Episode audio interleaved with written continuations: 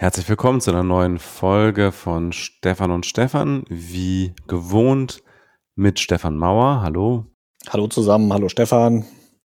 Und mit mir Stefan Dörner. Und was ist diese Woche passiert? Unter anderem war Angela Merkel bei Anne Will, doch eher ein nicht ganz so häufiger Gast wie jetzt zum Beispiel Karl Lauterbach oder ein paar andere Vertreter und hat sich da zur bisherigen Corona-Politik geäußert und hat tatsächlich für einige Wellen gesorgt bei Twitter. Das habe ich verfolgen können.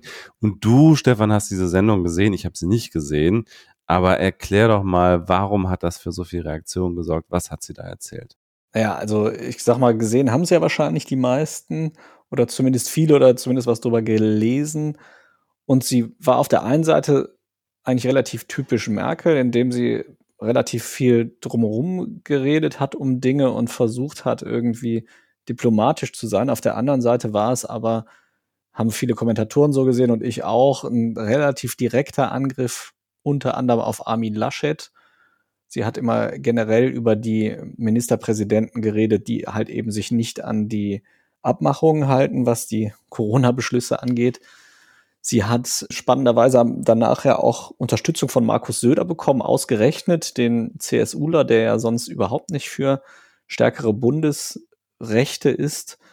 Und sie hat am Ende auch, zwar auch wieder so fünfmal um die Ecke, aber sie hat dann am Ende relativ deutlich gesagt, wenn die nicht spuren, die Ministerpräsidenten, und sich doch endlich mal an die Infektionsschutzmaßnahmen halten, dann müsste man halt das entsprechende Gesetz aufbohren und nochmal größer machen und am Ende als Bund sich da durchsetzen und dafür sorgen, dass es bundeseinheitliche Maßnahmen gibt. Also eigentlich das, was Föderalismuskritiker die ganze Zeit schon fordern.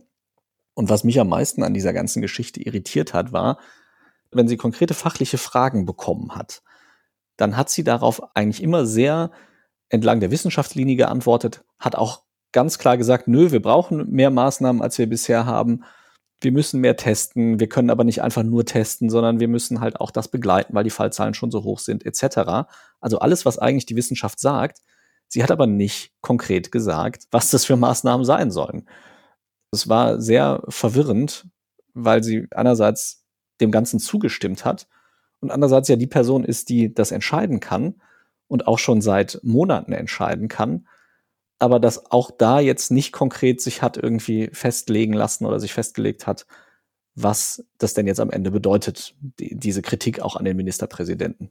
Aber Moment, du sagst jetzt, sie kann das entscheiden, aber ist es nicht so, dass sie es de facto nicht entscheiden kann, weil es am Ende auf Landesebene entschieden wird und sie sich ja auch, wie man zumindest Medienberichten entnehmen kann, mehrfach mit ihrer harten Linie nicht durchsetzen konnte und dann eben am Ende die Ministerpräsidenten weniger harte Maßnahmen beschlossen haben, als es eigentlich Merkel wollte? Naja, also diese Ministerpräsidentenkonferenz, diese berüchtigte, das ist ja eigentlich überhaupt kein Organ, was das Grundgesetz vorsieht, was irgendwelche Kompetenzen hätte, Dinge zu entscheiden, sondern das ist ja was, was sozusagen eingerichtet wurde, um einen Konsens zwischen den Bundesländern zu schaffen. Und worum es ihr jetzt ging, war, es gibt ja eigentlich einen Konsens zwischen den Bundesländern, das hat sie auch immer wieder betont dass es eben diese Notbremse gibt bei Inzidenzen über 100 und dass dann also eigentlich alle Kontakterleichterungen, die seit Anfang März beschlossen wurden, wieder zurückgerollt werden. Und sie hat auch immer wieder betont, das müssen wir jetzt halt machen, weil wir sind jetzt in fast allen Bundesländern über 100.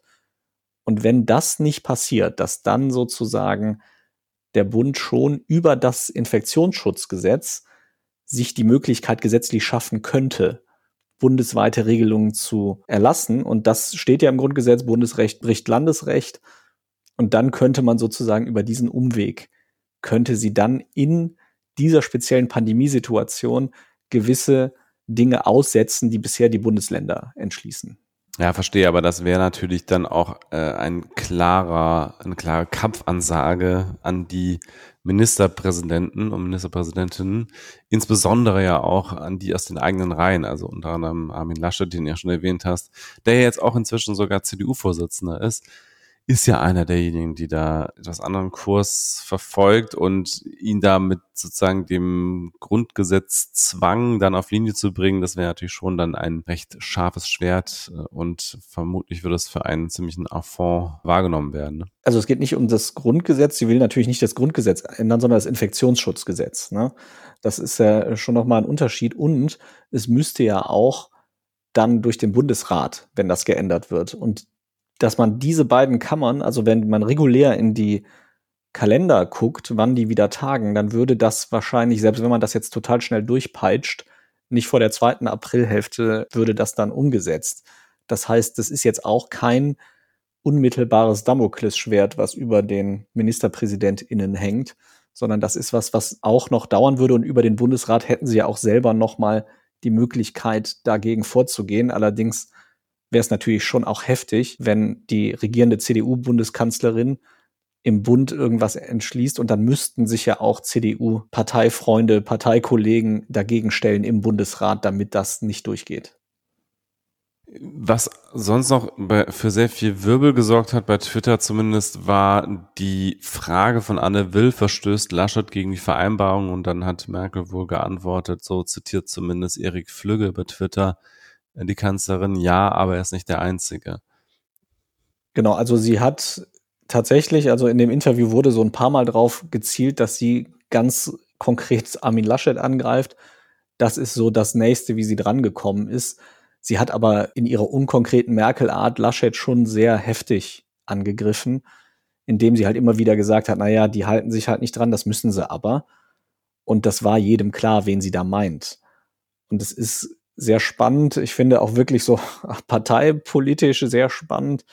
Die CDU-CSU-Bundestagsfraktion hat ja danach sehr positiv sich geäußert und hat gesagt, so hier Merkel mit Klartext und so, was ja auch wieder dann gegen Laschet schießen würde.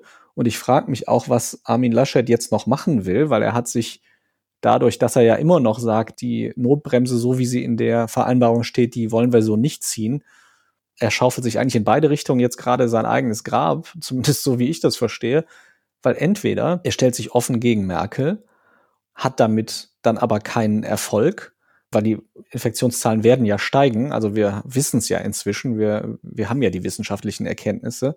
Das heißt, er stellt sich offen gegen Merkel und hat in seinem Bundesland dann eine deutlich schlechter verlaufende Pandemie als die anderen Bundesländer. Oder er lässt sich von ihr jetzt einnorden und zeigt damit ja eine Riesenschwäche. Ja, also der Twitter-Account der CDU Deutschland hat sich da auf jeden Fall schon sozusagen indirekt positioniert. Der hat nämlich Merkel zitiert aus der Sendung mit, die Bundesländer müssen die Maßnahmen, die wir gemeinsam in der MPK beschlossen haben, mit großer Ernsthaftigkeit einhalten. Wir sind verpflichtet, das Infektionsgeschehen einzudämmen Öffnen ist nicht das Gebot der Stunde. Das hat der CDU Deutschland äh, Account getwittert und ich habe mich da gefragt, wer kontrolliert ihn eigentlich am Ende? Also wenn, wenn es da so Differenzen gibt zwischen dem Vorsitzenden und der Kanzlerin, eigentlich müsste ja der Vorsitzende am Ende einen Durchgriff haben auf den CDU Deutschland Account.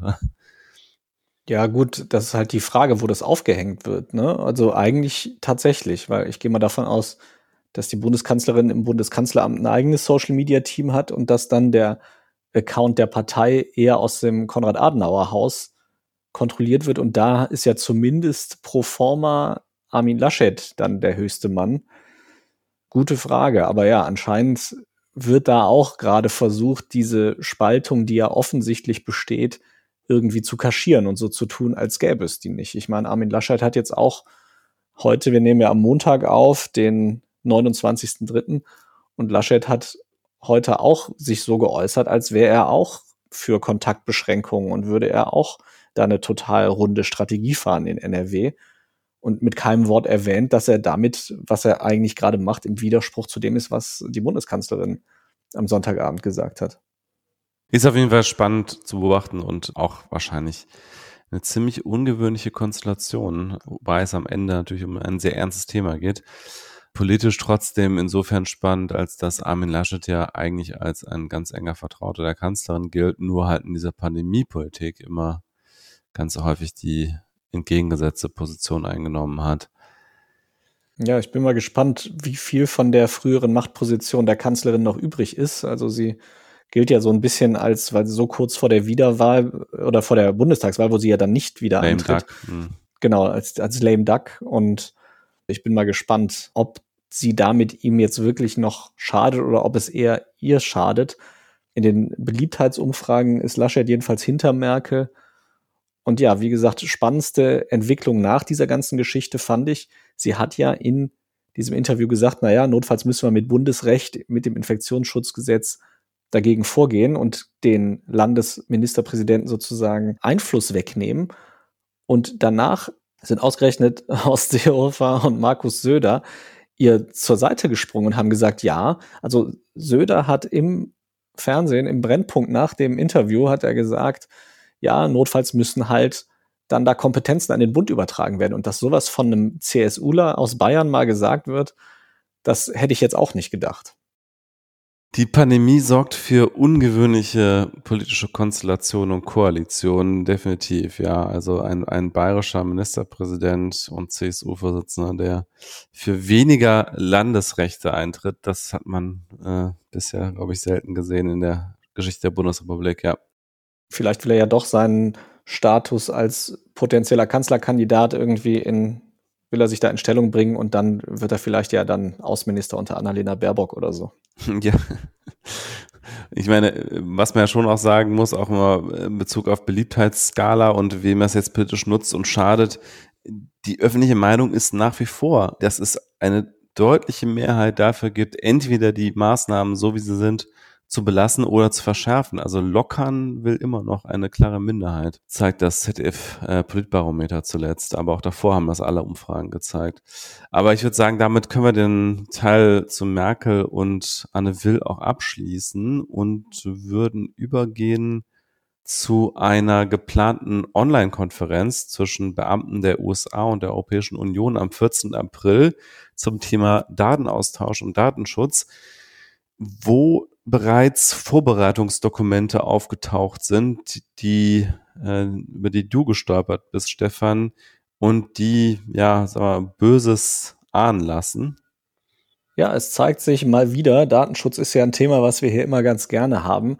Also inzwischen geht man da wirklich völlig schamlos eigentlich drauf los und versucht auf EU-Ebene da wirklich ganz basale Bürgerrechte auszuhebeln. Und es geht mal wieder um die eigene Kommunikation, um verschlüsselte Kommunikation. Da haben wir ja ganz oft drüber geredet. Und diesmal versucht man vor allem mit dem Schwerpunkt Kinderpornografie mal wieder die Leute aufzurütteln.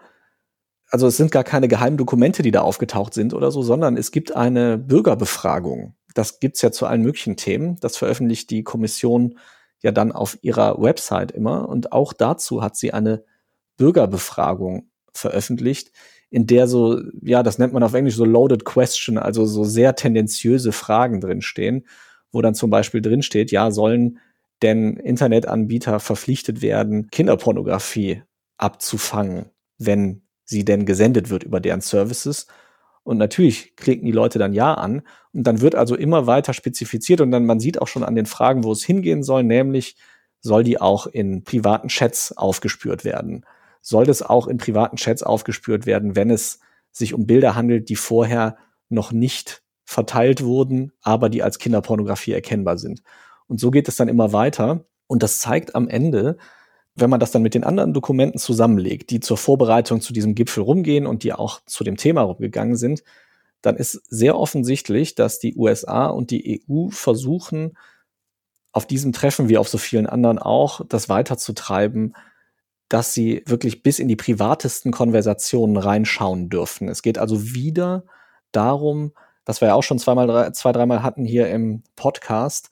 Es geht wieder darum, dass private Ende-zu-Ende-Verschlüsselung geknackt werden soll, beziehungsweise nicht mehr zulässig sein soll. Es ist wieder die Rede von irgendwelchen Generalschlüsseln, dass das ja eigentlich so nicht funktioniert, haben wir hier schon oft genug erklärt. Und man muss sich nur mal überlegen, was die da eigentlich vorschlagen. Also weil dieses Thema Kinderpornografie ist ja ein sehr sensibles und auch zu Recht. Was dort aber vorgeschlagen wird, ist also, dass man auf verschiedenen Eskalationsstufen, also dass man einmal die Internetanbieter also zwingt, sich Generalschlüssel vorzuhalten, für, auch für private Chat-Konversationen, dann soll als nächster Schritt überlegt werden, ob es nicht möglich ist, die dann wirklich zu durchsuchen auf Stichworte oder eben auf bestimmte Bilder. Wie gesagt, wir reden über private Konversationen. Und dann als dritter Schritt ist es dann so, also das ist diese Frage, die, wo es dann heißt, noch nicht bekanntes Material. Dann würde man also eine künstliche Intelligenz, ein selbstlernendes System über Bilder laufen lassen, die man austauscht in privaten Chats und würde diese beurteilen lassen, ob das wahrscheinlich Kinderpornografie ist oder nicht. Also das ist der einzige Weg, wie man sowas machen kann. Und wenn man sich jetzt mal überlegt, also sehr, sehr gute selbstlernende Systeme haben, wenn man ihnen beibringt, eine bestimmte Bildart zu erkennen, so Fehlerquoten von 10 bis 15 Prozent. Das heißt also, selbst wenn man ein sehr, sehr gutes System darüber laufen lassen würde, dann würde das bedeuten, dass man stündlich Millionen Bilder hat, die dieses Ding fälschlicherweise als Kinderpornografie erkennt. Also wenn wir jetzt über weltweiten Datenverkehr reden. Und was passiert? Wie trainiert man selbstlernende Systeme? Indem man Menschen dahinsetzt und überprüfen lässt, ob das stimmt oder nicht. Und die Menschen entscheiden lässt, was ist jetzt das wirklich für ein Bild und damit also die künstliche Intelligenz immer besser macht. Und das heißt also, das, was die EU jetzt vorschlägt, Worst Case, was da gerade so rumgereicht wird, es ist keine Konferenz, wo irgendwas entschlossen wird, wo irgendwas beschlossen wird oder so, sondern es ist hochrangige Beamte unterhalten sich da und loten sozusagen aus, was sind die Interessen der anderen Seite und wie viel ist eigentlich hier administrativ so möglich. Deren Ziel ist es, die Straße zu ebnen dafür, dass wir einmal private Konversationen entschlüsseln dürfen, dass wir dann da automatisierte Algorithmen drüber laufen lassen, die auswerten, ob wir uns über was Falsches unterhalten und die dann drittens hier in dem Fall, wie gesagt, werden sie es mit der Kinderpornografie framen. Ich bin mir relativ sicher, dass wir darüber dann noch was lesen werden demnächst. Die damit also dann sagen, dass dann sogar Bilddateien oder vielleicht auch Filmdateien automatisiert durchsucht werden. Und das führt, wie ich gerade erzählt habe, am Ende dazu, dass sich Menschen Millionen solcher Bilder angucken müssen, um zu gucken, was es ist. Wir werden da ganz viele Urlaubsbilder dann dabei sehen, wo irgendwelche Kinder drauf sind, die aber überhaupt nichts mit Kinderpornografie zu tun haben. Wir werden aber auch natürlich viele sehen, die, wo es dann wirklich so ist. Also sollte das wirklich so kommen. Ich mal jetzt hier so eine kleine Horrorvision. Also entweder traumatisieren wir dann die ganzen Leute, die sich das angucken müssen. Oder, ich meine, was hindert denn auch jemanden, der das weiß, sich zu bewerben, der sowas vielleicht ganz gut findet und sich den Kram irgendwie anzugucken. Und wir werden ja auch, es gibt ja jetzt schon Fälle, wo Minderjährige sich strafbar machen, indem sie, also das ist ja nun mal eine, eine Sache, die passiert. Wir wissen ja, dass Minderjährige sich auch teilweise irgendwelche freizügigen Fotos voneinander schicken und sich damit zumindest rein juristisch ja auch schuldig machen daran, weil sie ja eben Bilder von Minderjährigen verbreiten. Und das würde dann ja auch da die ganze Zeit auftauchen wir hätten damit ein, ein Potenzial, Menschen zu kriminalisieren und ihre privatesten Fotos, die auch gar nicht darunter fallen müssen, irgendwie an völlig Fremde zu geben, die dann überprüfen müssen, ob die irgendwie legal oder illegal sind. Wo ich halt wieder merke, in dieser EU-Kommission gibt es so einen wahnsinnigen Drang, Verschlüsselung zu knacken und aufzulösen und dann eben für Massenüberwachung einzusetzen, wo ich jedes Mal wieder über irgendwas stolpere und mir denke, das kann doch nicht wahr sein, dass die da so besessen von sind, uns das Recht auf Privatsphäre in der Kommunikation wegzunehmen. Du hast es ja schon erwähnt, wir hatten ausführlich über die Problematik von Generalschlüsseln in der Online-Kommunikation gesprochen. Das war im Podcast am 1. Dezember 2020 mit dem Titel So gefährlich wäre ein WhatsApp-Generalschlüssel. Das ist die Nummer 34, falls ihr das nochmal genauer hören wollt. Das, da haben wir damals mit der Politikerin Ann-Kathrin Riedel gesprochen, die sich da auch netzpolitisch gegen diese Pläne einsetzt. Ich will vielleicht trotzdem noch mal ganz, ganz kurz erklären, warum das so dramatisch ist, wenn man einen Generalschlüssel möchte für Online-Kommunikation. Denn das bedeutet am Ende, dass man für alle es deutlich unsicherer macht. Also wenn so ein Generalschlüssel existiert, dann heißt das nicht nur, die Polizeibehörden oder welche Behörden auch immer diesen Generalschlüssel bekommen, haben es deutlich leichter, in diese Kommunikation reinzuschauen, sondern grundsätzlich jeder hat es deutlich leichter. Dieser, dieser Schlüssel, der kann sehr leicht in falsche Hände geraten und der kann auch in die Hände von Geheimdiensten geraten, in die Hände von Kriminellen, Erpressern und so weiter.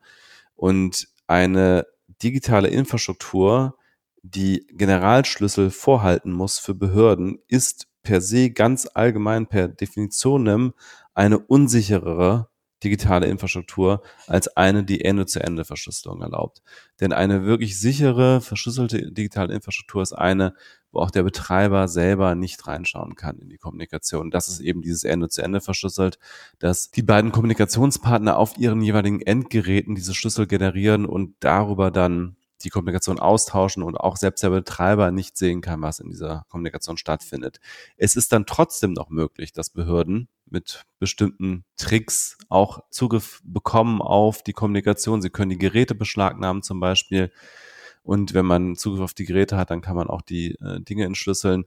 Oder sie können äh, mit Staatstrojanern arbeiten, was ja auch aus anderen Gründen umstritten ist. Aber es gibt da durchaus noch Möglichkeiten. Aber diesen Generalschlüssel zu hinterlegen, das würde ganz allgemein bedeuten, dass sichere Kommunikation nicht mehr angeboten werden kann im Netz und mit allen globalen Folgen. Also man stelle sich vor, so ein Angebot wie Signal, ein sicherer Messenger, wäre illegal.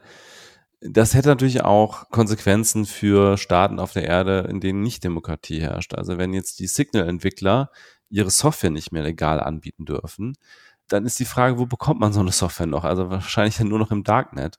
Und das hätte einfach sehr, sehr, sehr weitgehende Konsequenzen. Und mein Eindruck ist immer bei diesen ganzen Debatten, dass die Politikerinnen und Politiker, die, die diese Entscheidung treffen, sich der Tragweite einfach nicht bewusst sind eines solchen Vorschlags. Ja, und ich finde es halt auch wirklich mal wieder bezeichnend, dass wir dieses furchtbare und emotionale und plakative Thema Missbrauch von Kindern nehmen, wo ja wirklich kein normal denkender Mensch irgendwie sagt, nee, ich will aber da Täter schützen. Also das ist ja totaler Quatsch.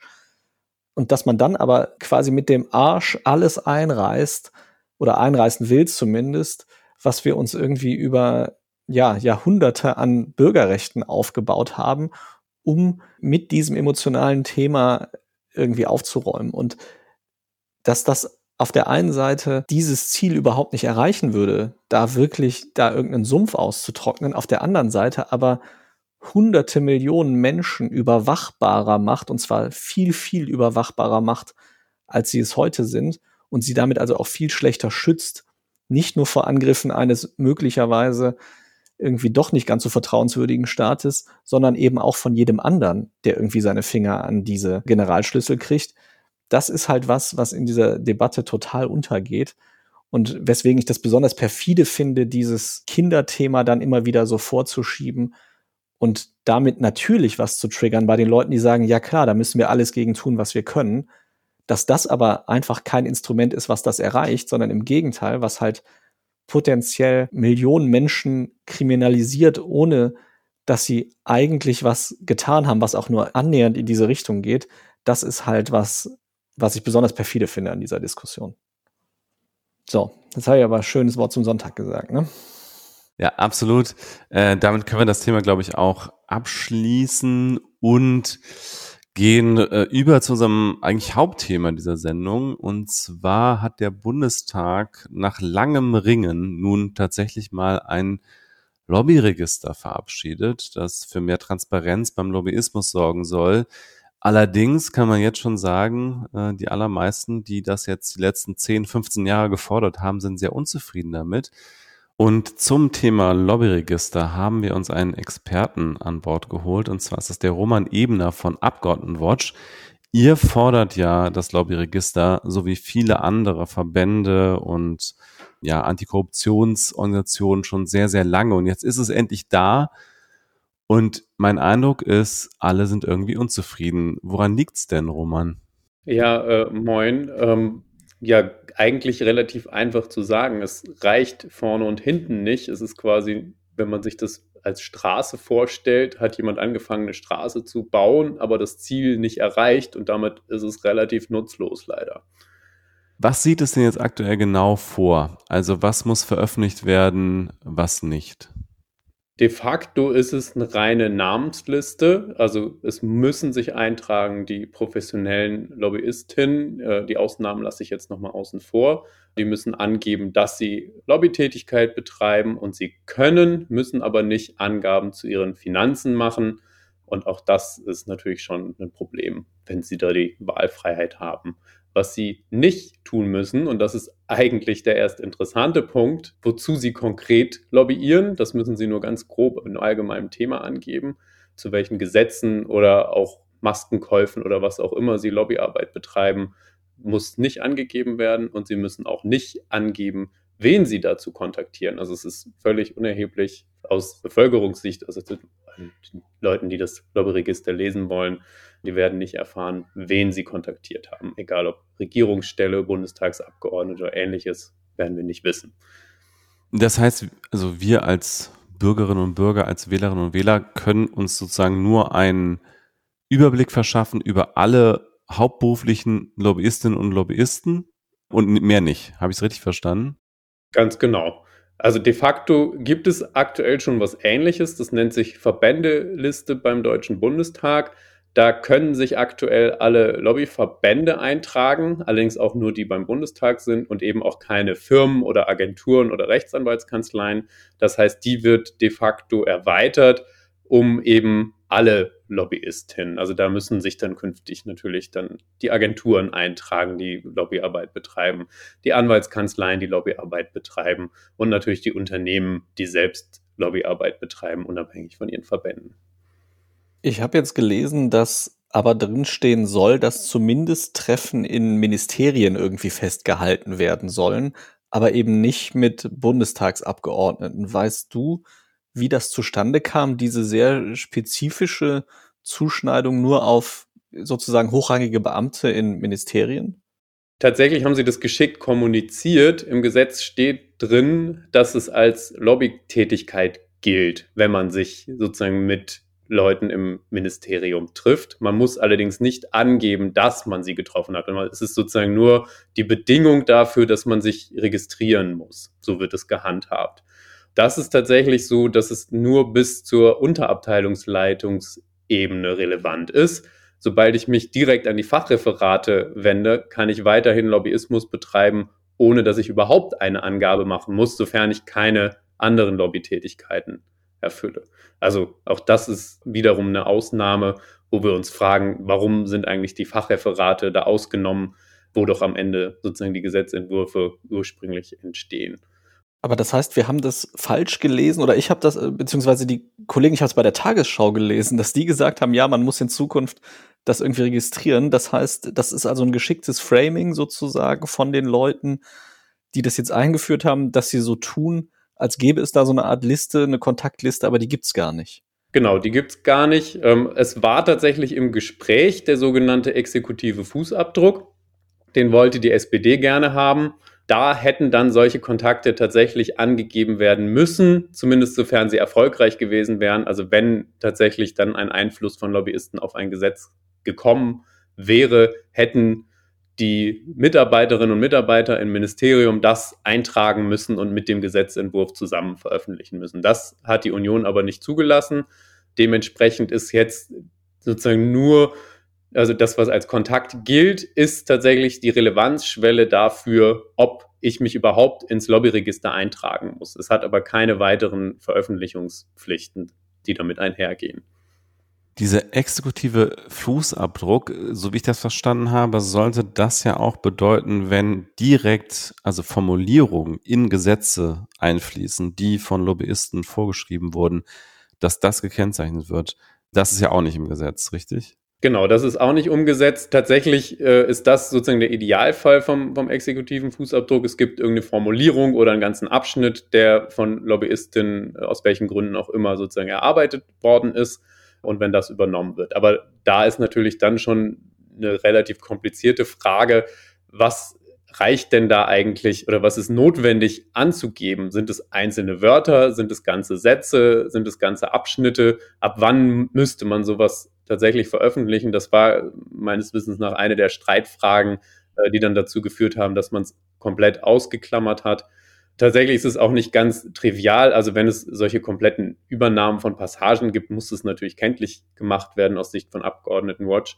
Aber uns schwebt da noch eine etwas einfachere Lösung vor, dass einfach Lobbyistinnen generell alle Kontakte angeben müssen, die sie zu Gesetzen oder ähnlichen Vorgängen im Ministerium treffen, dann könnten sich sozusagen alle selbst ein Bild machen. Dann wäre das im Prinzip eine Art öffentlicher Kalender für alle einsehbar. Es wäre nicht so bürokratisch, dann müsste am Ende nicht jemand im Ministerium sitzen und entscheiden, so war dieser Telefonanruf jetzt relevant genug für das Gesetzentwurf, gab es da einen Einfluss oder war das nur eine Info? Auch das ist ja am Ende eine Abwägungsfrage. Stattdessen sollten Lobbyistinnen einfach generell alle Kontakte ins Ministerium offenlegen müssen. Und dann hätte die Arbeit, lägt dann am Ende auch bei denen, die das größte Interesse daran haben, dass es passiert. Ne? Gibt es denn irgendjemanden außer der Unionsfraktion, der mit dieser Lösung jetzt zufrieden ist? Also und den vielleicht den Lobbyisten selber? Ja, schwierige Frage. Also meinem Eindruck nach gibt es keine große Zustimmung. Die SPD hat es ja zähneknirschend hingenommen. Das heißt, man muss da schon sagen, sie ist auf jeden Fall mitten in der Verantwortung, dass es nicht ausreichend umgesetzt wurde. Da nützen dann am Ende auch die, die Tränen nichts, dass man nicht mehr umsetzen konnte. Wann, wenn nicht jetzt aktuell quasi, wo das Thema Lobbyismus wirklich in fast jedem öffentlichen Debatte mit einfließt.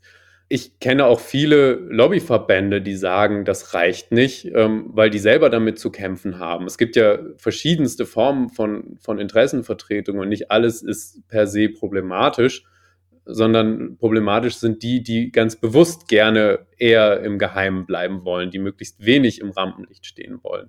Und an die müsste man eigentlich rangehen mit möglichst viel Transparenz um eben unlautere Beeinflussungen zu bekämpfen, weil am Ende geht es darum, dass eben alle die gleichen Chancen haben, ihre Interessen zu äußern und an die Politik heranzutreten ähm, und nicht die, die die besten Netzwerke haben oder das meiste Kapital im Hintergrund haben, ähm, höhere Chancen haben. Und das kann man eben nur sichtbar machen durch größtmögliche Transparenz. Und dann spricht überhaupt nichts dagegen, dass es viele Interessenvertreterinnen gibt, die sich an die Politik wenden. Im Gegenteil, dann würde sichtbar werden, wer vielleicht doch bislang eher zu wenig berücksichtigt wurde und ähnliches. Und das würde meiner Meinung nach der Entscheidungsfindung, gerade bei den komplexen Entscheidungen, die ja in der Politik oft anstehen, eher gut tun als schlecht tun. Ich habe noch mal eine kurze Frage. Wir reden ja jetzt ganz kurz nach dem oder wahrscheinlich kommt ja noch ein bisschen mehr nach den ganzen ähm, Maskenskandalen, nenne ich sie jetzt mal, in der CDU und der CSU. Und das, was wir jetzt haben als Lobbyregister, das hätte ja das definitiv auch noch nicht mal ansatzweise verhindern können. Ne? Also weil einmal geht es ja nur darum, dass eben hochrangige Beamte in Ministerien als Kontakt dafür sorgen, dass man überhaupt erst in dieses Register reinkommt. Und das waren ja jeweils Bundestagsabgeordnete. Das heißt, das wäre schon die erste Hürde gewesen. Und selbst wenn jemand jetzt also in diesem Register gestanden hätte, weil er eben mit einem hochrangigen äh, Beamten vom, ich sage jetzt mal, Gesundheitsministerium was zu tun hatte, dann hätte er aber nicht offenlegen müssen, was oder zu welchen Themen er mit der Person jeweils spricht oder ob er sich überhaupt mit ihr trifft, sondern er hätte nur offenlegen müssen, dass er sich ab und zu, dass er irgendwie Kontakt hat äh, mit dieser Person, richtig? Genau. Das derzeitige Lobbyregister hätte davon quasi nichts äh, sichtbar gemacht. Ich bin mir nicht ganz sicher, wie es ausgelegt wird. Es könnte sein, dass die Abgeordneten, die ihre Beratungsfirmen dafür genutzt haben, um diese Deals abzuschließen, dass deren Beratungsfirmen quasi diesen Lobbyregistereintrag hätten vornehmen müssen. Aber dann hätten wir auch nur erfahren, dass diese Beratungsfirmen beispielsweise im Gesundheitsbereich tätig sind. Was sie konkret machen oder dass sie gar mit der Maskenbeschaffung beauftragt waren, das hätten wir dadurch nicht erfahren. Das liegt aber auch daran, dass es hier äh, sozusagen ein Spezialfall ist, der höchst problematisch ist, nämlich dann, wenn Abgeordnete als Lobbyisten äh, im Zweifel in eigener Sache unterwegs sind. Das ist eine Rollentrennung, die muss unbedingt her. Ähm, und da sind ja auch tatsächlich, überbieten sich die Fraktionen da ja derzeit fast mit Vorschlägen. Einige Sachen in Diskussion. Wichtig wäre ein konkretes Verbot von Lobbytätigkeiten durch Abgeordnete, also bezahlten Lobbytätigkeiten. Es kann nicht sein, dass sie quasi gleichzeitig ihren Wahlkreis vertreten und quasi die Interessen aller Bürgerinnen und Bürger vertreten sollen und sich dann nebenbei noch bezahlen lassen, um bestimmte Interessen besser zu vertreten. Also das geht natürlich nicht. Das ist zwar schade, dass es dafür eine Regel braucht, aber sie ist bitter nötig. Das zeigen jetzt die aktuellen Debatten, ist aber tatsächlich auch schon seit Jahren ein Hauptkritikpunkt am, am Bundestag selber. Und alles darüber hinaus muss eben durch Transparenzregeln angegangen werden. Da muss einfach eine öffentliche Kontrolle her und die lässt sich nur gewährleisten, wenn eben möglichst viel transparent gemacht wird.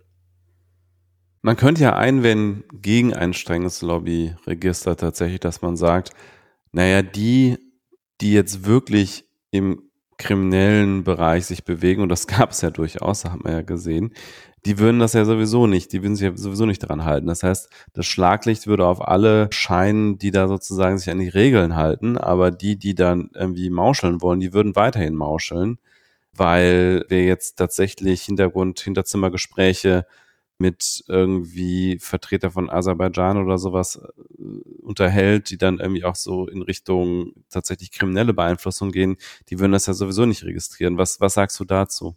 Ja, das ist auf jeden Fall richtig. Dazu aber zwei Punkte. Zum einen die generelle Debatte, wie wir sie aktuell führen und eben schärfere Transparenzregeln führen auch zu einem anderen Bewusstsein. Das heißt, man hat vielleicht dann doch mehr Sorge, dass man entdeckt wird oder einem ist vielleicht klarer, dass, dass es sich sozusagen um ein Vorgehen handelt, was nicht okay ist. Und der andere Punkt ist, dass eben auch der tatsächlich strafrechtlich relevante Teil, die Abgeordnetenbestechung, ein weiteres Gesetz ist, was nicht ganz unproblematisch ist, wo viele Kritikerinnen, unter anderem wir, sagen, die aktuelle Version ist nicht ausreichend, weil sie nicht genügend Handlungsmöglichkeiten für Ermittlungen gibt am Ende. De facto ist es so, dass man nachweisen muss, äh, dass es sozusagen einen Auftrag oder eine Weisung gegeben hat. Und nur wenn dieser Nachweis gegeben werden kann, handelt es sich überhaupt um strafrechtlich relevante Korruption. Alles andere, man kann einem Bundestagsabgeordneten theoretisch eine Million Euro zukommen lassen. Wenn man nicht einen Zettel daneben packt, ähm, ich hätte gerne, dass sie das und das machen, dann wird man diesen Auftrag erstmal nicht nachweisen können.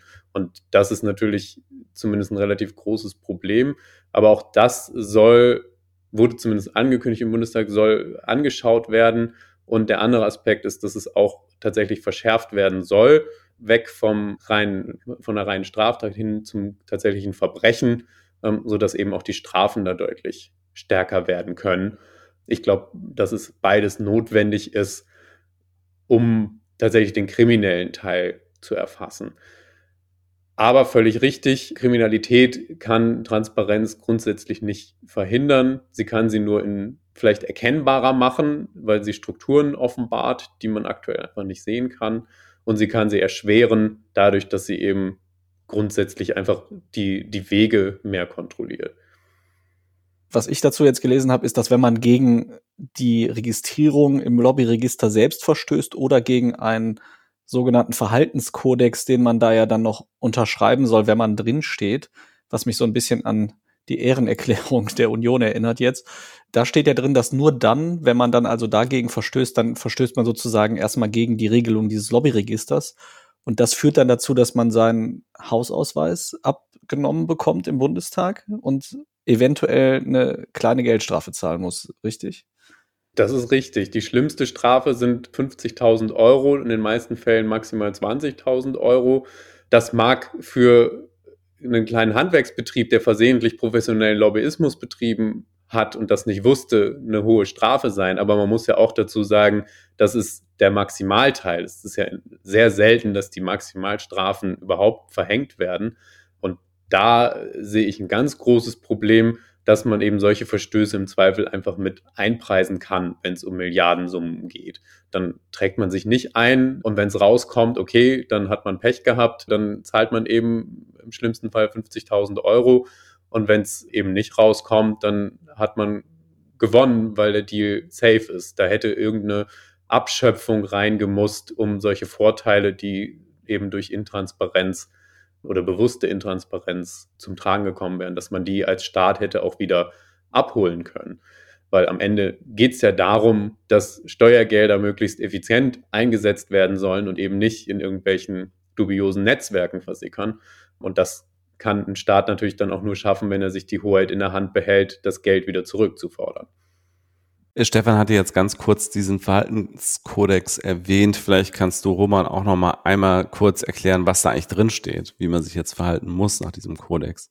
Ja, diesen Kodex gibt es noch gar nicht. Äh, da steht im Gesetz aktuell drin, dass er zusammen mit der Zivilgesellschaft erarbeitet werden soll. Da sind wir auch gespannt, was das am Ende äh, genau heißen soll. De facto finde ich das, sagen wir mal, zumindest merkwürdig, weil entweder ist es eine gesetzliche Regelung, dann hätte man es auch einfach ins Gesetz schreiben können, oder es ist halt wirklich nur eine Ehrenerklärung und dann hätte man sie auch nicht ins Gesetz schreiben müssen, dann bringt sie nämlich wahrscheinlich auch nicht so viel. Natürlich ist es gut, wenn sich Lobbyistinnen selber bestimmten Regeln zusätzlich unterwerfen, die sozusagen über das Gesetz hinausgehen. Aber der Kern, die wesentlichen Punkte müssen immer im Gesetz erfasst werden. Ursprünglich war sogar die Rede von äh, mehreren Verhaltenskodizes, die sich quasi jede Lobbygruppierung hätte selber geben können. Das haben sie dann zum Glück zumindest noch rausgenommen. Aber ich bin tatsächlich kein, kein großer Fan von einem gesetzlichen Ehrenkodex. Und dann habe ich noch gehört, dass gewisse Organisationen sogar nochmal komplett ausgenommen sind von dieser ganzen Lobbyregister, und zwar Arbeitgeber- und Arbeitnehmerorganisationen und auch Religionsgemeinschaften. Genau, auch Hauptkritikpunkte. Vielleicht ein bisschen zum, zum Hintergrund, hier haben wir ein bisschen mehr Zeit für sowas. Die Argumentation ist in beiden Fällen das Grundgesetz, und zwar bei Religionsgemeinschaften logischerweise die Religionsfreiheit und bei Arbeitnehmer- und Arbeitgeberverbänden die Tarifautonomie. Beide sind sozusagen so zu schützen und müssen entsprechend im Gesetz auch berücksichtigt werden, dass da nicht quasi hinterrücks Transparenz geschaffen wird bei etwas, was eigentlich geschützt werden muss. Aber so wie es jetzt formuliert ist, sind es tatsächlich eher Generalausnahmen. Man hätte das einfach auf diese Punkte beschränken können da bin ich am Ende gespannt, was äh, juristische Entscheidungen daraus machen. Wir werden auf jeden Fall dafür plädieren, dass sich alle, die Interessenvertretung betreiben, das auch transparent machen müssen, ganz egal, ob sie Arbeitgeber, Nehmer oder Religionsverband sind. Aber wie dann die gesetzliche Auslegung davon sein wird, das steht tatsächlich in den Sternen und ist eben durch solche unklaren Formulierungen, ist da am Ende Streit vorprogrammiert. Das hätte von Anfang an klarer gestellt werden müssen. Ist es denn so, dass du sagen würdest, dass man mit ein paar Modifikationen das jetzt doch noch irgendwie retten könnte? Oder müssen wir eigentlich ganz von vorne anfangen, nochmal über ein Lobbyregister nachzudenken, was auch wirklich funktioniert? Ich bin jetzt kein Jurist, deswegen kann ich letztlich die Tragweite von Unterschieden nicht hundertprozentig einschätzen. Wir hatten als Abgeordnetenwatch zusammen mit Lobby Control selber mal einen Gesetzentwurf formuliert, 2016 schon Damals war die Debatte, kann man sich heute kaum noch vorstellen, tatsächlich, äh, nee, das kann man alles gar nicht regeln, das geht nicht, um dieses Argument zu beseitigen. Und wir haben einen bisschen anderen Ansatz gewählt. Wir sind quasi eher davon ausgegangen, was für, für Vorgänge gibt es und wer müsste sich dann dafür eintragen. Was davon am Ende besser ist, weiß ich nicht. Ähm, ich denke schon, dass man die Grundlage von dem Gesetz zumindest mal ausprobieren kann. Es ist ja zum Glück auch eine Evaluation vorgesehen. Das Problem ist, man muss sie eigentlich umfassend erweitern, eben mindestens um die sogenannte Kontakttransparenz.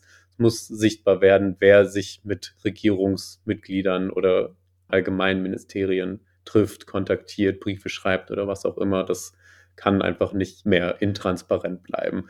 Das fordern ja sogar viele Lobbyverbände inzwischen. Es muss dann eben auch sichtbar gemacht werden, worum es dabei geht. Und wenn man das noch mit einbauen würde, dann wäre zumindest ich bereit, mir das mal genauer anzuschauen. Ansonsten die, die Ausnahmen haben wir ja gerade schon besprochen. Also es gibt ein paar Punkte, die man verbessern müsste, aber das Gerüst könnte man sich auf jeden Fall mal anschauen. Ist es denn so, also siehst du Parteien, die nach der Wahl eher in der Lage oder bereit auch wären, da mal ein Lobbyregister, das auch ein bisschen Biss hat, auf die Beine zu stellen? Ich weiß jetzt nur, die SPD hat eigentlich für einen stärkeren oder überhaupt für einen sichtbaren legislativen Fußabdruck war die eigentlich, hat zumindest haben sich einige geäußert und gesagt, na schade, dass es nicht drin ist. Sie haben jetzt am Ende doch als Koalitionspartner dafür gestimmt. Äh, also welche Koalition könnte denn nach der Wahl ein vernünftiges Lobbyregister auf die Beine stellen oder gibt es da gar keine?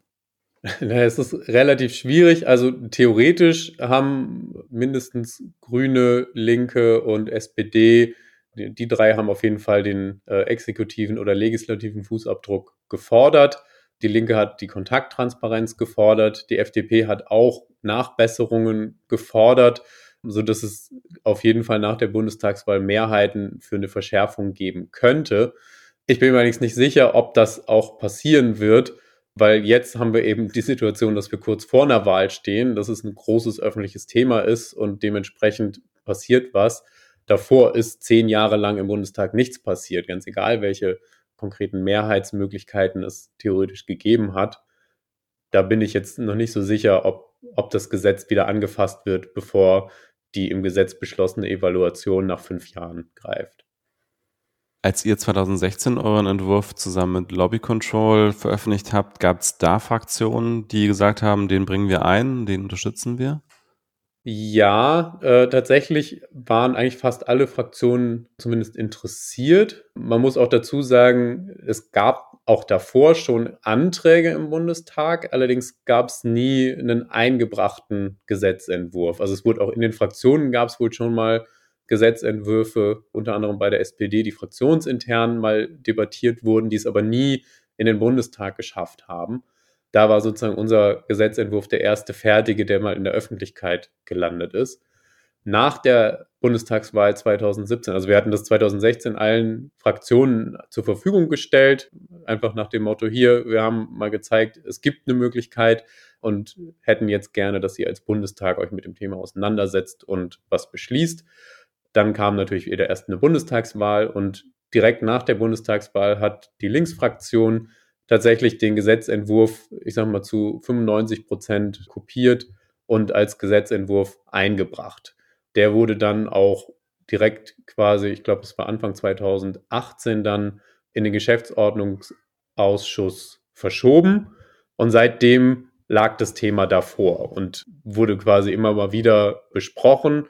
Allerdings wurde es nicht verhandelt und erst der Amtor-Skandal hat am Ende dazu geführt, dass die Regierungskoalitionen dann ihren eigenen Entwurf eingebracht haben, der dann jetzt ja letzte Woche verabschiedet worden ist.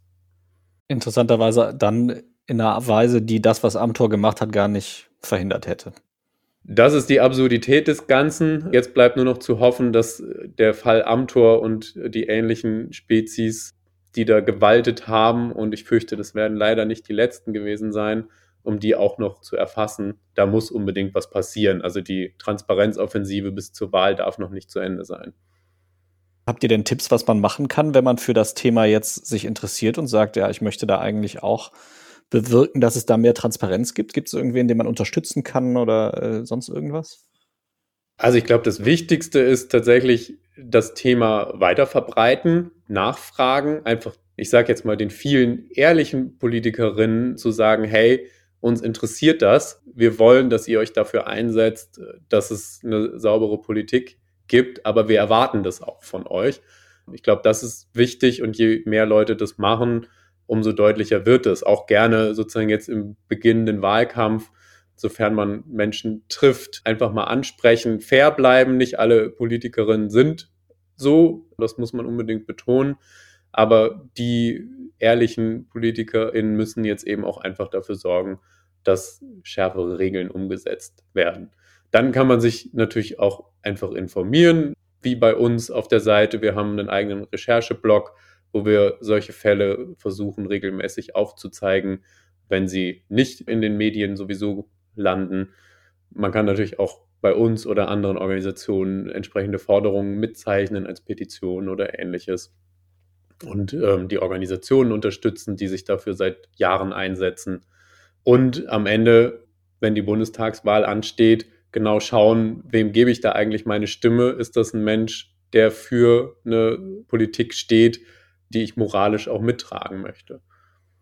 Und vielleicht noch zum Schluss, kannst du noch mal erklären, was genau Abgeordnetenwatch eigentlich tut? Also ihr wollt ja Transparenz in die Politik bringen. Euch gibt es ja auch schon eine ganze Weile, glaube ich. Und ihr stellt auch immer wieder regelmäßig Fragen den Abgeordneten, so dass man sich auch informieren kann, für welche Positionen die Politikerinnen, die Politiker stehen. Und auch, was mich interessieren würde, ist, wie finanziert ihr euch eigentlich? Wahrscheinlich überwiegend aus Spenden, oder? Genau, dann machen wir das doch als erstes. Also wir sind Abgeordnetenwatch.de, wird getragen von einem gemeinnützigen Verein, der sich von inzwischen über 11.500 Förderinnen finanziert, die sozusagen regelmäßig spenden und damit im Prinzip die Internetseite und alles, was dazugehört, finanzieren. Das sind schwerpunktmäßig drei Bereiche. Zum einen ist das unser Bereich das Frageportal. Da haben wir alle Mandatsträgerinnen in Deutschland auf Landes-, Bundes- und EU-Ebene mit einem Profil und auch eben einer Fragefunktion ausgestattet. Das heißt, da stellen nicht nur wir Fragen, sondern da kann tatsächlich jede und jeder eine öffentliche Frage stellen und die allermeisten Politikerinnen beantworten die tatsächlich auch. Man kann quasi darüber schon selbst Transparenz schaffen. Und es kommt auch immer mal wieder vor, dass quasi auf Abgeordnetenwatch dann eine Antwort steht, die auch dann in den Medien aufgegriffen wird. Eins der größten Beispiele war, dass damals noch Andrea Nahles auf Abgeordnetenwatch.de eine Antwort aufschrieb, dass die 3%-Hürde bei der Europawahl nicht greifen würde. Und das war dann quasi die Primärquelle für viele Medienberichte über das Thema. Und ausgelöst hat das halt eine Bürgerin oder ein Bürger, die diese Frage dazu einfach gestellt haben. Dann haben wir den schon erwähnten Rechercheblog, wo wir quasi eine Redaktion haben, die sich beschäftigt schwerpunktmäßig mit Parteispenden, mit Lobbyfällen, mit Nebentätigkeiten von Politikerinnen und eben guckt, sind da vielleicht problematische Interessenkonflikte vorhanden? Muss das bisschen beleuchtet werden? Und entsprechend das dann aufschreibt und in unserem Blog und im Newsletter veröffentlicht. Und der dritte Bereich sind dann im Prinzip aus diesen im, im Blog entdeckten Missständen abgeleitet die, die Forderungen, wo wir dann gesagt haben, okay, es gibt einfach Sachen, die sind für uns so nicht in Ordnung.